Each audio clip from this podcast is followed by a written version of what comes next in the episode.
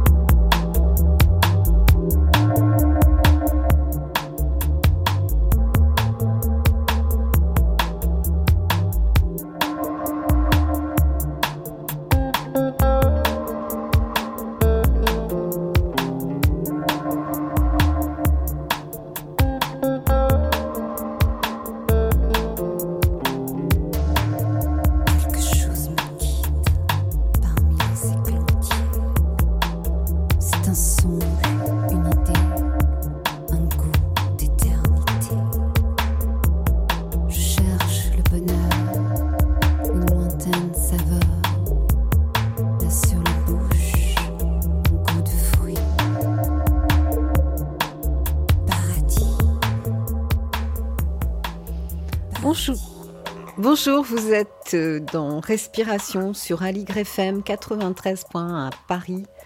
Alors aujourd'hui, euh, nous sommes en direct et je, reçois euh, Samantha Soreille pour la parution de son livre Vivre le yoga au quotidien aux éditions Le Prunier Sully. Et c'est elle qui a fait la programmation musicale de l'émission aujourd'hui. Donc notre thème sera la voix du yoga au quotidien On écoute pour commencer un morceau typiquement indien, Zara Zara. Download करिए original high quality songs Saregama dot com से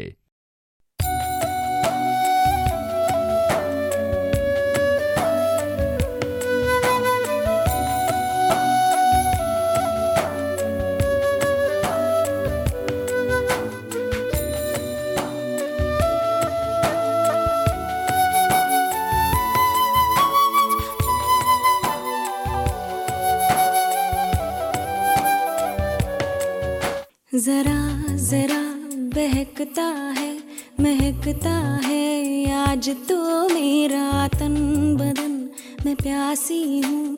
मुझे भर ले अपनी बाहों में। जरा जरा बहकता है, महकता है। आज तो मेरा तन बदन, मैं प्यासी हूँ। मुझे भर ले अपनी बाहों में है। कसम, तुझको सनम, दूर कहीं ना जा ये दूरी कहती है, पास मेरे आ जा रे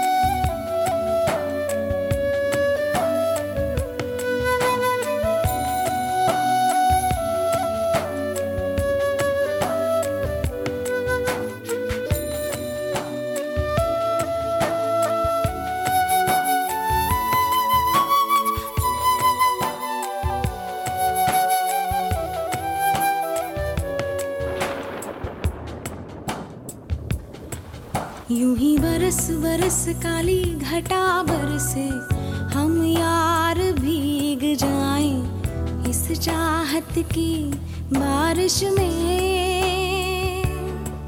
मेरी खुली खुली लटों को सुलझाए तू अपनी उंगलियों से, मैं तो हूँ इसी ख्वाहिश में। सर्दी की रातों में हम सोए एक चादर में हम दोनों तन्हा हो, ना कोई भी रहे इस घर में, जरा जरा बहकता है, महकता है। आज तो मेरा तन बदन, मैं प्यासी हूँ, मुझे भर ले अपनी बाहों में।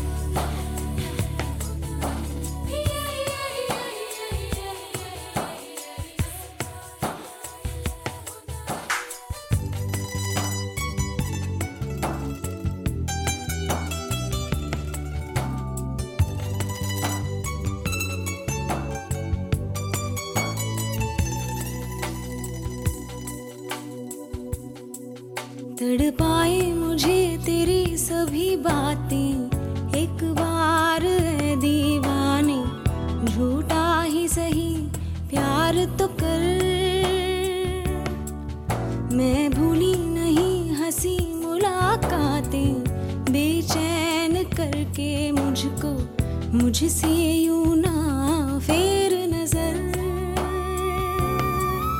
रूठेगा ना मुझसे, मेरे साथ ये वादा कर तेरे बिना मुश्किल है जीना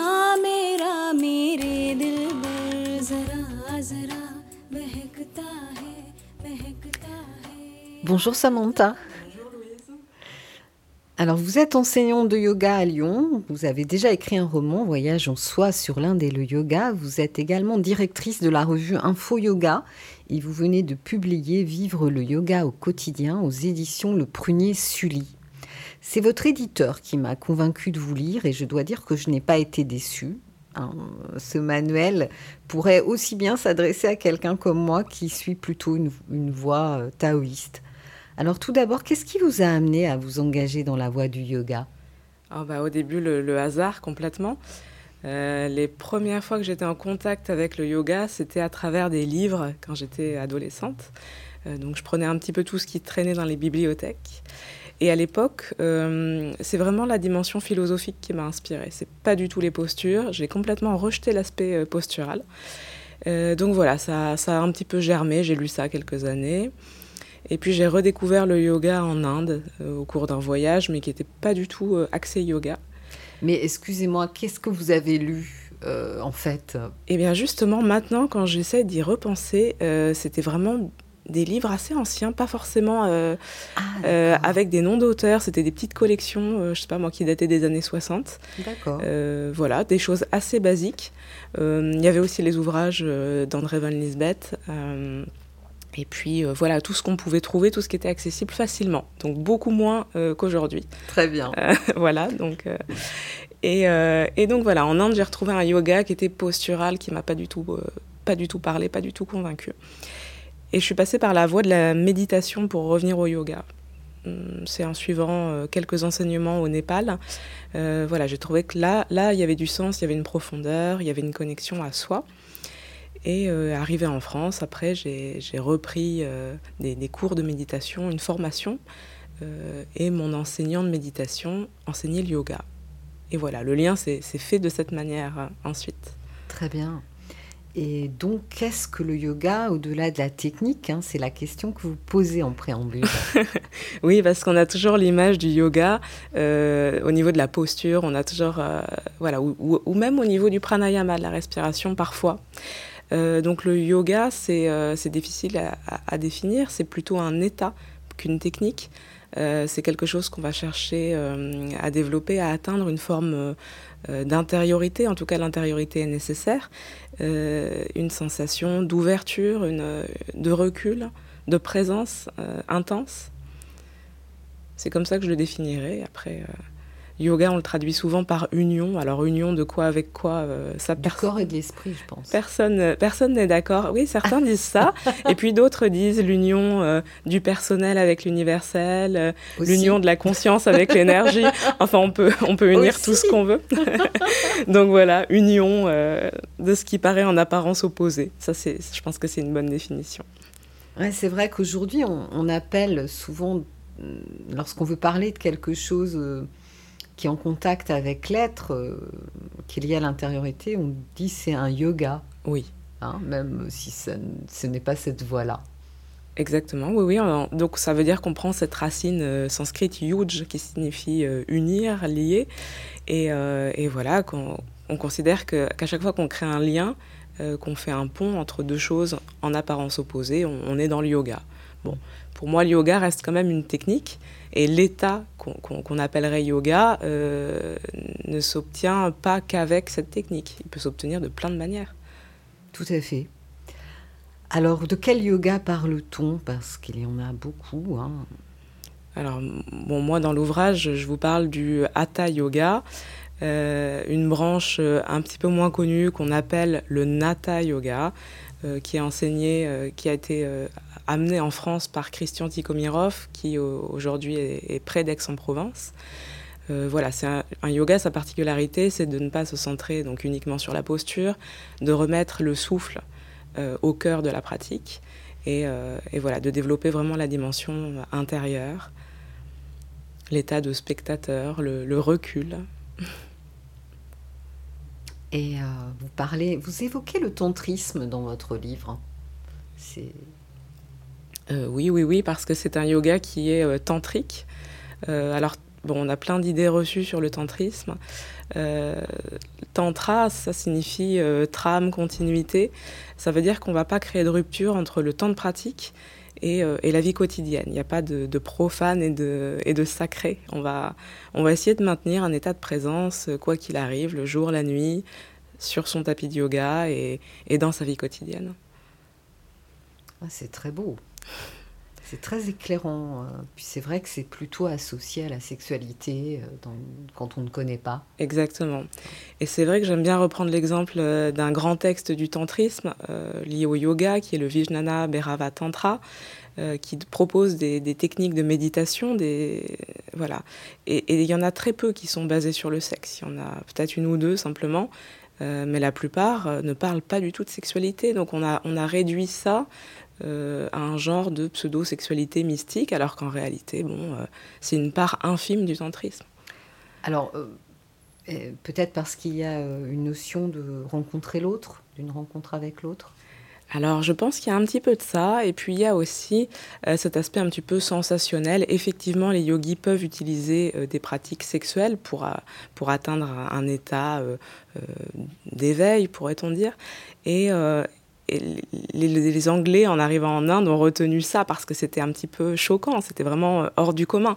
Donc, les protestants, c'est sûr, encore plus. Voilà, donc je crois que c'est pour ça qu'on a retenu euh, ce qu'on voulait retenir, ce qui était un petit peu hors du commun, voilà, alors que c'est pas du tout le cœur de la pratique.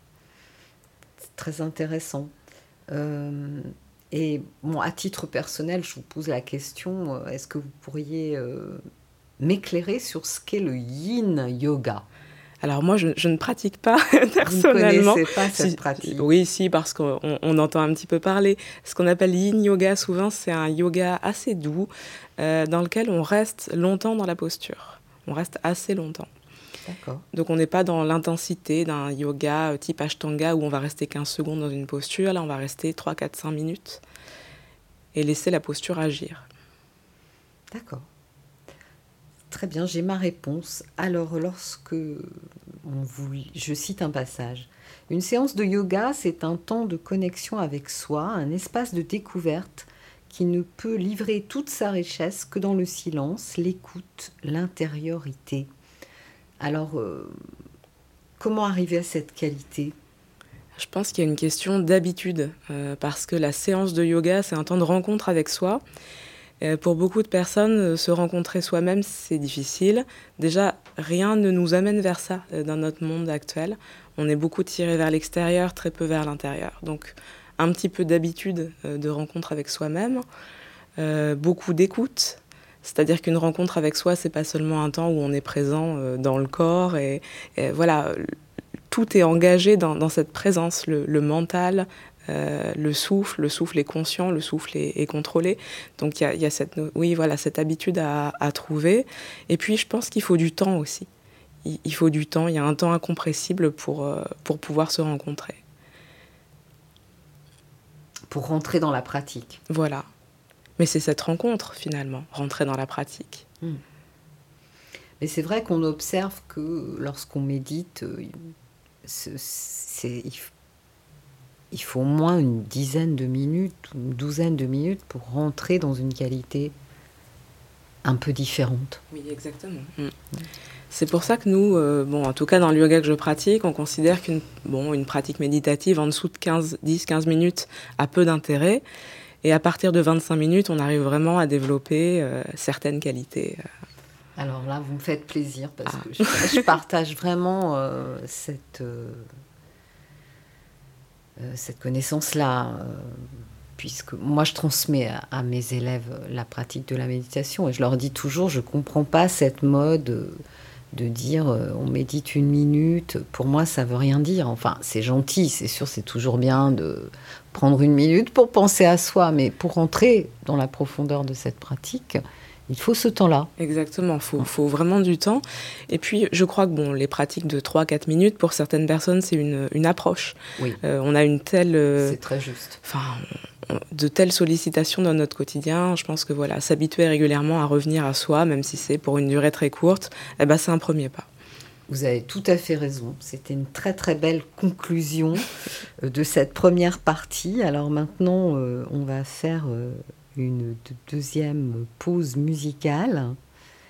Et cette fois-ci, on va écouter Capriccio arabe de Francisco Tarrega.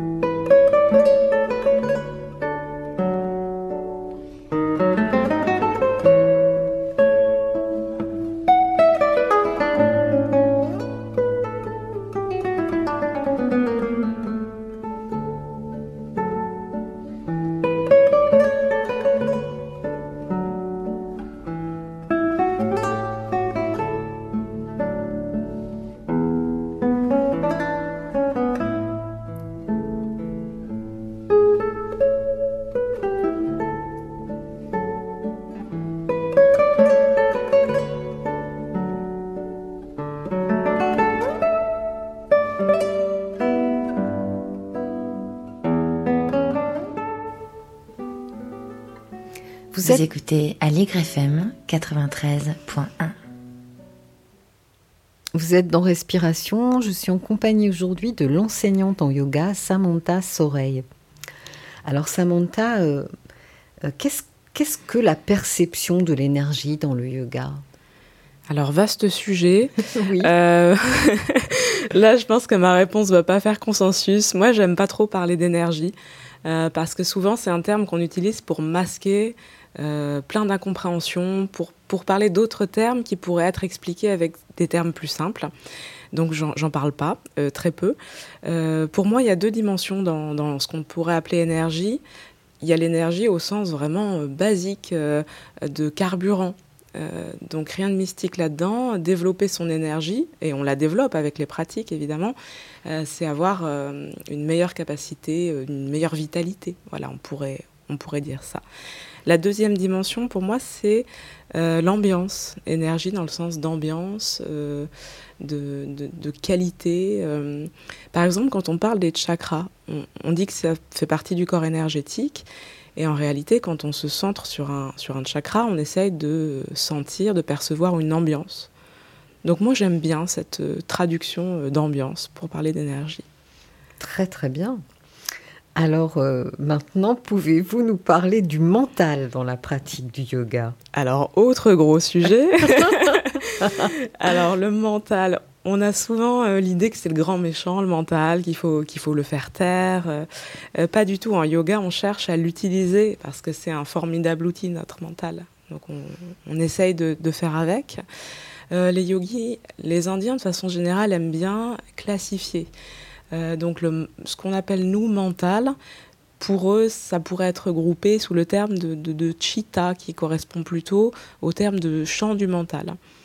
Et dans ce champ du mental, la partie la plus, euh, la plus basse, on va dire, la plus. Mais c'est pas hiérarchique, hein, c'est pas, pas en termes de valeur, mais, mais la plus proche de nous, la plus proche du corps, serait euh, manas, donc, euh, donc le mental ordinaire qui est en lien avec nos sens.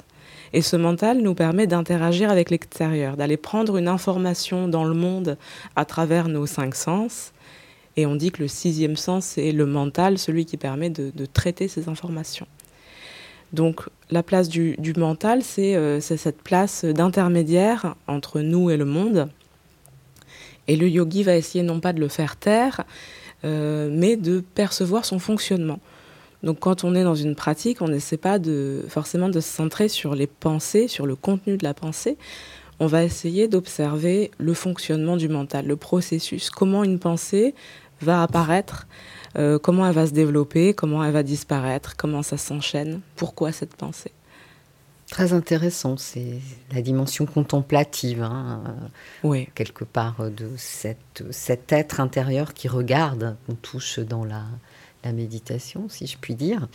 Alors, euh, l'intention semble aussi avoir de l'importance. Vous avez écrit euh, parler d'agir de façon désintéressée, le non-attachement au résultat permet de vivre à la fois dans l'instant présent et dans la joie. Oui, parce que quand on agit simplement dans le but d'obtenir quelque chose, on n'est plus sur l'action, on est sur le après. Et donc on perd un petit peu la joie de l'instant, c'est dommage.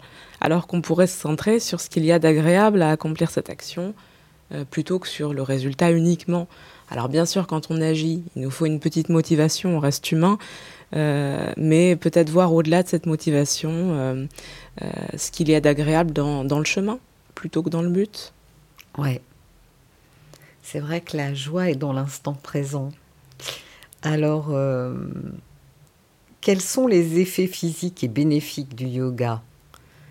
Ah, les effets physiques, ils dépendent de chacun, ils dépendent aussi d'où on part. je pense que le premier effet très net, c'est une meilleure conscience de son corps, euh, parce qu'on se réapproprie complètement euh, le corps dans les moindres détails. On essaye de, euh, de percevoir bon, plein de zones qu'on n'a jamais perçues, et puis de travailler la coordination et l'indépendance des différentes parties du corps. Donc ça, c'est un premier effet. Ensuite, je trouve qu'on a une meilleure énergie, dans le sens de vitalité, comme on disait tout à l'heure. Oui. voilà, et puis au niveau mental, ça, ça centre énormément. la, la, maîtrise de ce corps, la capacité à l'ancrer, euh, tous les exercices de travail sur le souffle, de, concentration, de méditation, tout ça, ça donne une, une présence assez formidable. Y a-t-il des états de conscience dits modifiés dans le yoga? Bon, déjà, il faudrait définir ce qu'est un état de conscience normal. Euh, c'est vrai, on pourrait se poser la question, est-ce que là, comme on est actuellement, on est dans un état de conscience euh, non modifié? Je ne sais pas. Euh, alors oui, on essaye de chercher une forme d'ivresse. et ça, il y a beaucoup de philosophes ou d'écrivains qui en parlent, hein, de cette nécessité de l'ivresse. Donc on va essayer toujours de créer un état où on a une certaine hum, présence, une vigilance, mais sans crispation. Donc à la fois la détente et, euh, la présence. C'est cet état hein, vraiment qui est, qui est euh, oui, un état de conscience modifié qu'on cherche à développer. Ben, en fait, cette favorisation peut-être de la circulation du prana euh, amène un état particulier de saveur existentielle. Oui, oui, oui, c'est sûr qu'il y a cette maîtrise, donc principalement à travers le souffle, qui, amène euh, un état, euh, oui, inhabituel, enfin, qu'on peut obtenir par d'autres moyens. Hein. Mais disons que le, voilà, le souffle, la maîtrise du prana, c'est le moyen le plus direct, euh, le plus aisé pour, pour arriver dans ces états-là. Bah ça, c'est quelque chose dans le Qigong, dans le Tai Chi qu'on connaît, enfin, dans les pratiques méditatives de l'arbre. Ouais. Lorsqu'on pratique les deux, l'assise lorsqu'on a une habitude du silence puisque et de l'immobilité, puisqu'en fait là-dedans il y a du mouvement, paradoxalement. Oui. Et là, euh, si on est par exemple en face d'un arbre, en, position de l'arbre, on va sentir, avoir une perception, on peut avoir, enfin voilà, ça, comme vous le disiez très justement, ça dépend de chaque être, mais on peut avoir vraiment une, une perception beaucoup plus fine de ce qui est en face de nous, de le végétal, si on est devant un buisson, devant un arbre, de... on sent les choses de manière plus intense en fait. il y a une perception accrue. Euh... Ouais. Ce que j'appelle euh, état légèrement. Euh, on ne sait pas trop quoi dire, euh, légèrement modifié, mais moi je pense que c'est plutôt un état réel. Oui, bien sûr. c'est qu'on n'est pas assez modifié dans la vie quotidienne. Bah, c'est un état au-delà du mental, au-delà du raisonnement, au-delà euh, du petit découpage qu'on fait au quotidien. C'est plus un état d'ouverture. C'est un état relié. Mm. C'est la grande différence. Alors, comment la pratique doit-elle se poursuivre au-delà euh, des temps de pratique, justement? Alors, euh, bon, doit, euh, après chacun fait comme il veut, mais moi je crois que ce qui est efficace, c'est d'avoir des temps de pratique formels qui sont comme des rappels de ce qu'on recherche. Ça permet euh, d'entretenir le corps, évidemment, ça permet de retrouver le lien avec le souffle si on l'avait perdu, de reprendre conscience de nos processus mentaux, bien sûr, donc ça, c'est un petit peu des balises qu'on va disposer dans notre quotidien, ces temps de pratique formelle. Et puis, entre ça, on va essayer de garder comme un écho euh, de cette pratique, euh, une présence. Euh, ben donc cet état dont on parlait, hein, de, présence, mais sans tension, sans crispation, sans, saisie. Et voilà, donc c'est cet état de présence et de recul aussi qu'on va essayer de, de conserver. Ouais, mais c'est exactement ce qu'on cherche à faire dans le zen. Ah. Je suis moins familière des pratiques, mais ouais. Oui, par exemple, Deshimaru, euh, qui est un maître zen euh, important, avait écrit un livre qui s'appelle euh, Zen et vie quotidienne.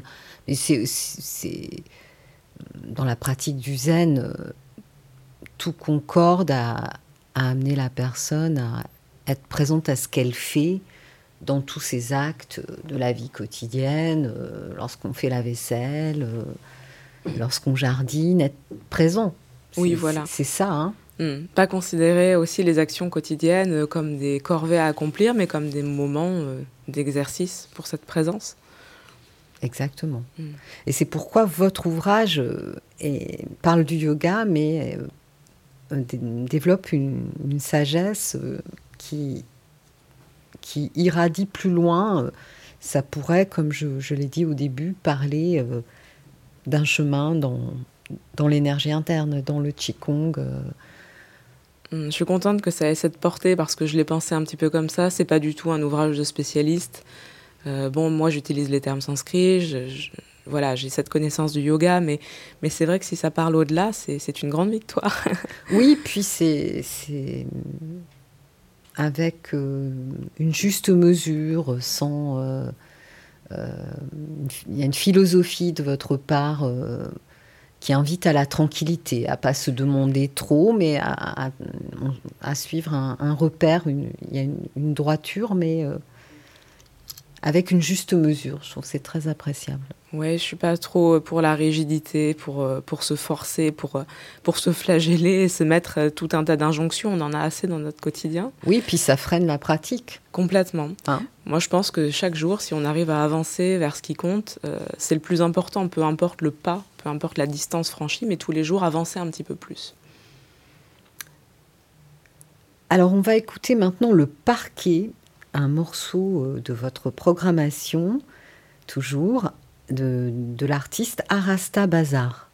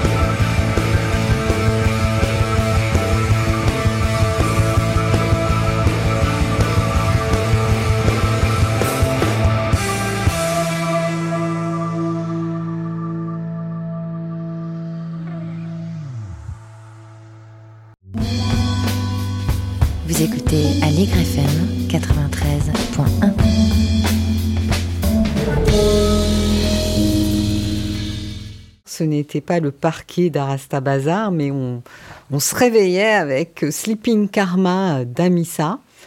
Et euh, le morceau euh,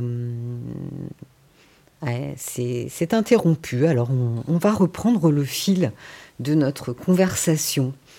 Vous êtes sur Aligre FM 93 points Paris dans, dans, Respiration. Je suis avec Samantha Soreille. Alors Samantha, on, parlait euh, donc de votre ouvrage Vivre le yoga au quotidien. Et ma question va être qu'est-ce que les sams, samskaras? Oui, on pourrait prononcer samskara euh, avec notre superbe accent français euh, pour, prononcer le sanskrit. C'est difficile à traduire samskara. Moi, j'aime bien le terme d'impression latente. Je, je, pense que c'est imparfait comme traduction, mais c'est tout ce qui va rester après une expérience. je vais vivre une expérience et ça va laisser des choses en moi, des impressions, des, souvent inconscientes d'ailleurs. Et donc ces samskaras, c'est quelque chose qui constitue peu à peu notre personnalité. Alors là, vous parlez d'expérience de, dans la vie quotidienne, ah oui. pas d'expérience de, de, yoga. Hein non, non, voilà, c'est quelque chose qui, qui, fait partie du, du quotidien. Euh, donc dans n'importe quelle action, euh, voilà, on, va générer des samskaras. N'importe quelle chose qu'on voit peut laisser un samskara. Euh, donc c'est des choses qui, nous constituent. Quand c'est inconscient, on va subir certains, certains samskaras. On, va subir, euh, je sais pas moi, on va, on va avoir des idées reçues sur des personnes parce qu'on a des samskaras qui nous ont amenés à croire telle ou telle chose. Quand c'est inconscient, c'est problématique pour notre vie quotidienne puisqu'on a des réactions qui sont pas vraiment les nôtres, en fait, c'est plutôt un conditionnement. Quand on arrive à, à, avoir la conscience de ces samskaras, on a une, euh, une plus grande présence, une plus grande liberté finalement, puisqu'on est, on est un petit peu moins dans nos propres conditionnements. C'est très intéressant. Et euh, donc les sams, samskaras, j'imagine, il y a aussi des, des samskaras de, de bonheur. De... Ah bah bien vous, sûr. Écoutez, vous écoutez Aligre FM. Bon, aujourd'hui, on a des petits problèmes techniques, mais bon, voilà, c'est comme ça, c'est pas grave. Donc, est-ce que, par exemple, la méditation aide à évacuer euh, ces, euh, l'influence de ces samskaras, euh, puisqu'elle clarifie elle... Alors on peut, on peut chercher à les évacuer, mais on peut aussi chercher à les voir. Je pense que ça suffit de, de les voir, d'en avoir conscience.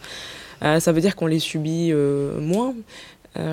Donc ouais. voilà, je pense que certains finissent par s'évacuer au fil du temps parce que dès qu'on en a conscience, euh, le samskara se, se libère d'une certaine manière.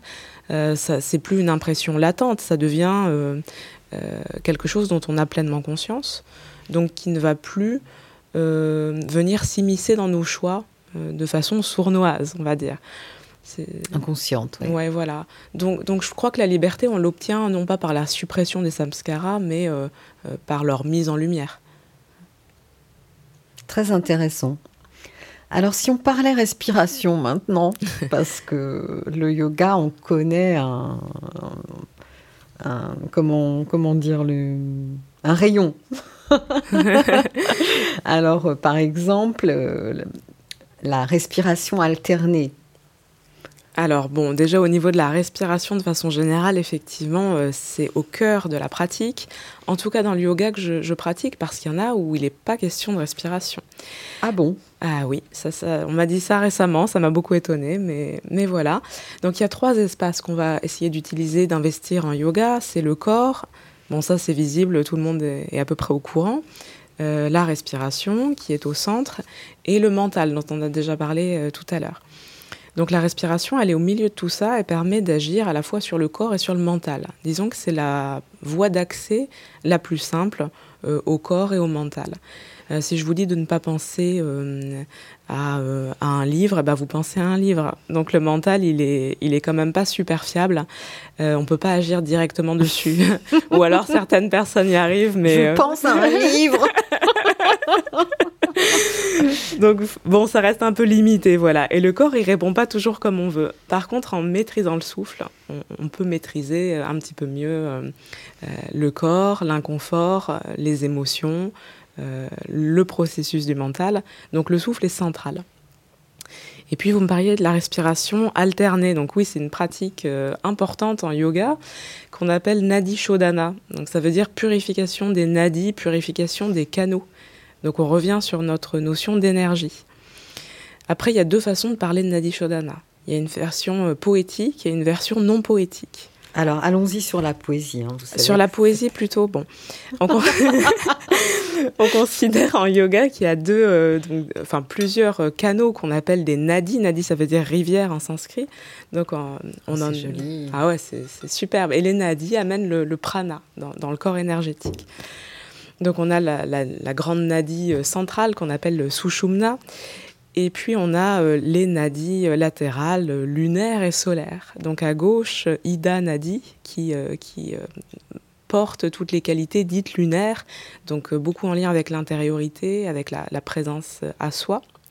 Et puis au niveau du côté droit, on a Pingala Nadi, Nadi solaire, donc qui va amener plutôt les qualités d'extériorité, de force, de puissance.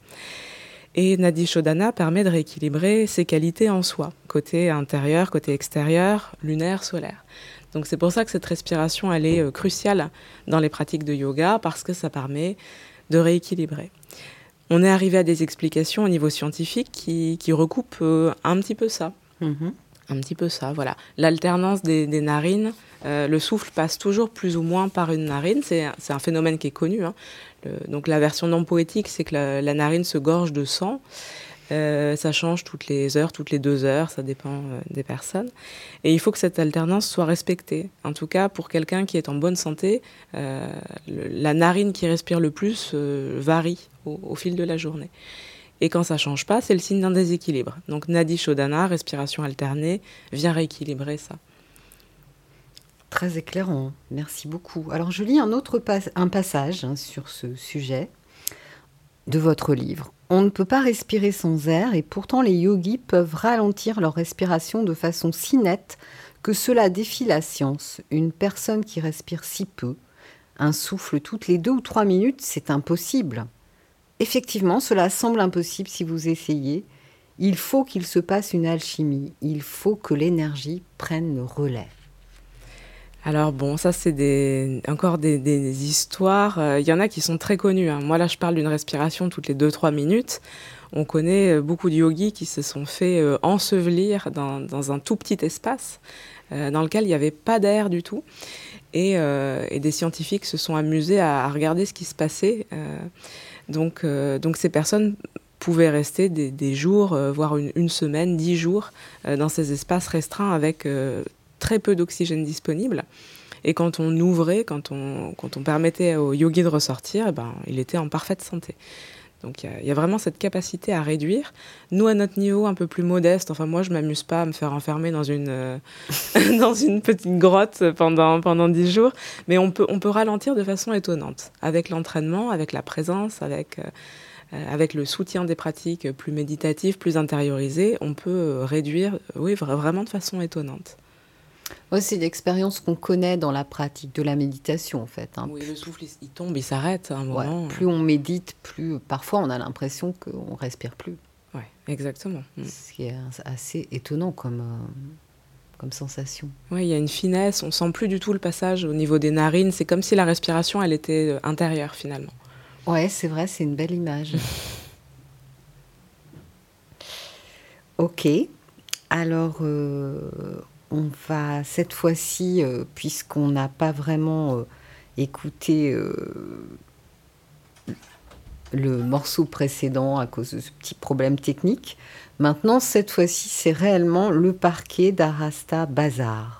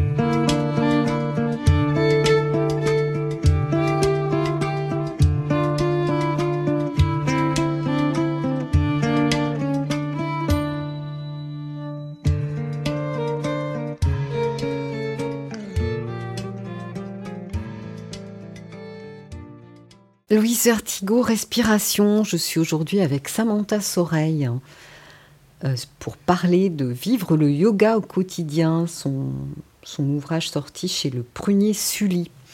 Alors Samantha, euh, vous parlez également dans votre ouvrage d'un yoga que je ne connaissais pas qui s'appelle le yoga nidra. Oui, alors euh, aucun mystère sur le nom. Hein. nidra, ça veut dire sommeil, donc c'est quelque chose qui touche à l'état de sommeil, mais pas seulement.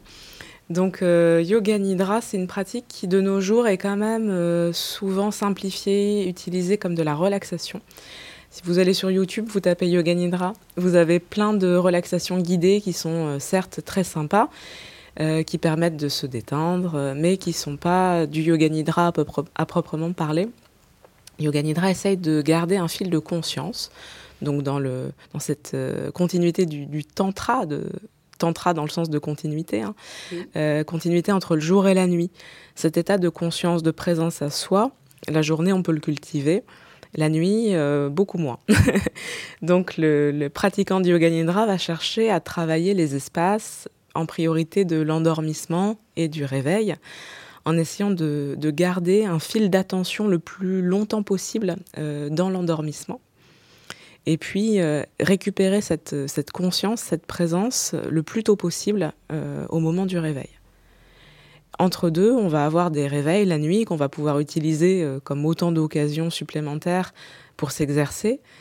Et, euh, on va avoir le temps de rêve également qu'on va pouvoir euh, investir. Donc on voit beaucoup, toute cette mode autour du rêve lucide. bon, Yoga Nidra peut utiliser des techniques proches du rêve lucide. J'ai regardé un petit peu, hein, finalement ils ne sont pas très différents de nous, les rêveurs lucides. Mais, mais voilà, le rêve lucide n'est pas une fin en soi. Ce qu'on veut, c'est la conscience, la présence. Mais c'est l'attention à quoi alors? Au souffle La conscience de soi. À la présence. Ouais. C'est-à-dire garder euh, une attention, une, oui, une présence, pas partir dans cette inconscience. Quand on s'endort, on n'a plus, euh, on n'a plus de présence aux pensées, on n'a plus de présence euh, au corps. Et dans Yoga Nidra, on va pouvoir aller vers l'endormissement sans perdre un fil de conscience. Très très intéressant. Donc ça, c'est difficile. Hein. Finalement, on voit ça comme une pratique de détente, mais je trouve que c'est une des pratiques les plus difficiles euh, dans l'ensemble qu'on pourrait appeler yoga. C'est une pratique de sagesse. Oui, d'attention, de mm. recul, d'intériorité. Alors, je vais lire un passage que j'ai aimé dans votre livre. qui parle de la saveur existentielle mm. que nous fait toucher le, yoga. Ce n'est que là qu'elle infusera dans notre quotidien. La notion de saveur va de pair avec celle de beauté. C'est par la saveur que l'on jouit de la beauté. Mais il n'est pas question ici d'un sens en particulier. On peut goûter la saveur d'une image ou d'une musique, on peut jouir de la beauté d'un instant, d'une pensée, d'un état. La recherche de saveur est celle de l'équilibre, de l'harmonie. La saveur, c'est quelque chose qu'on oublie euh, un petit peu de nos jours. On est euh, vraiment dans une société de consommation. Euh, enfin, je n'utilise pas le, terme générique là, mais vraiment on consomme. On consomme sans conscience. Et la saveur, c'est le retour à cette bon, certes peut-être consommation, mais non frénétique, avec un petit peu plus de conscience. Et la saveur, elle peut se retrouver dans, dans tout, dans, dans, dans n'importe quelle expérience ordinaire, on peut trouver une forme de saveur si on sait euh, regarder, si on sait être présent à soi. Oui, cette saveur existentielle, c'est dans l'intériorité qu'on la trouve.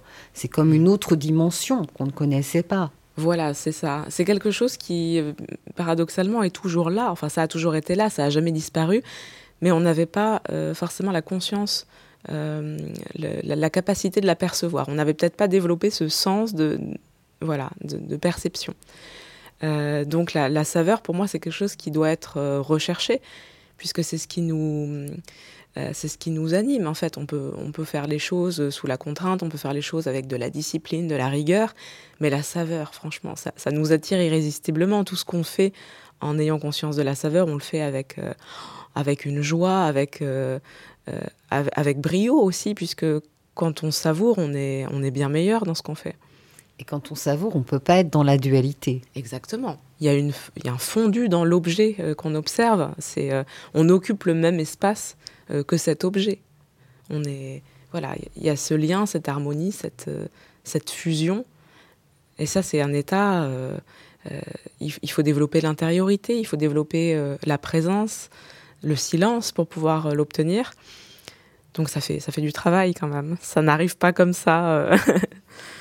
Oui, vous savez, nous, dans, dans le zen, on parle souvent de la saveur du zen. ouais.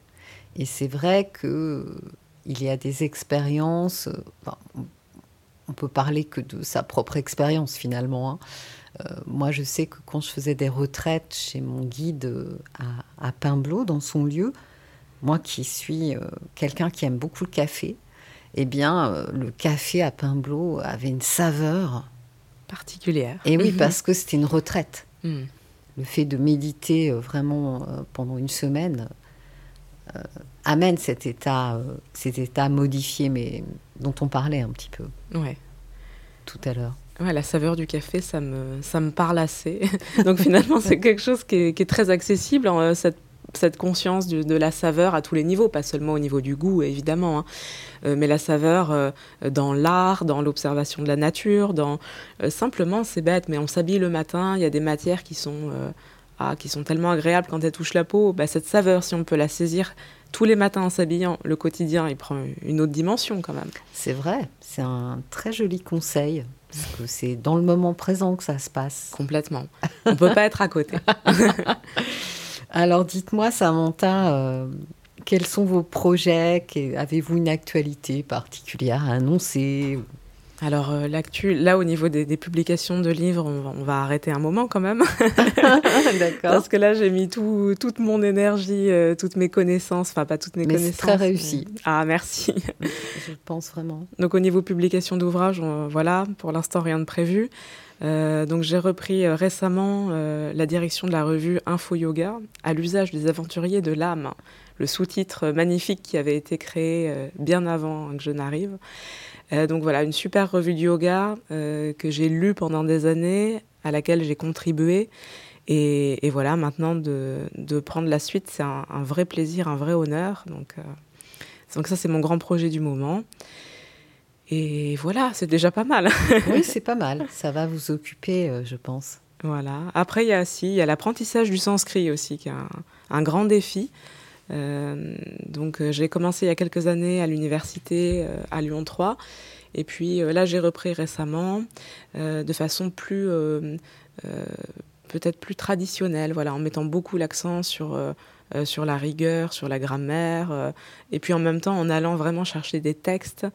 Euh, donc j'ai pris ça avec euh, Hélène Marinetti qui donne des, des leçons de sanskrit euh, à, à quelques élèves qui m'ont su la trouver.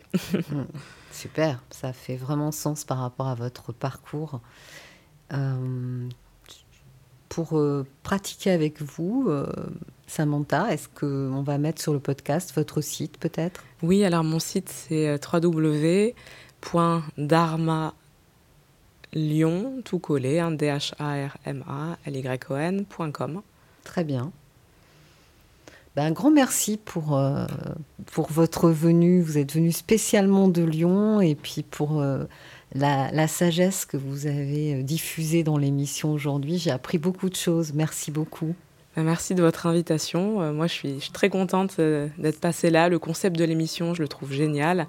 Lier la musique à la lecture. Merci Samantha. Alors la, semaine prochaine, il y aura euh, certainement sur Aligre FM une, une- une semaine sur le thème des identités. On se retrouve le 17 février dans Respiration et notre thème sera la voix d'Itsuo Tsuda, euh, qui est donc un, un maître japonais euh, issu de, de l'aïkido.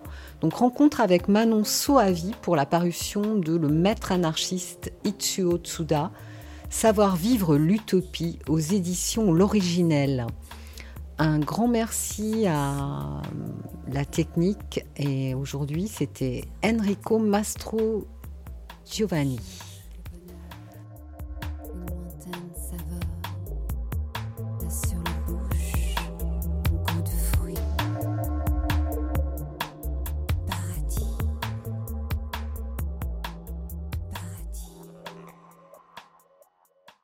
Vous écoutez Aligre FM 93.1.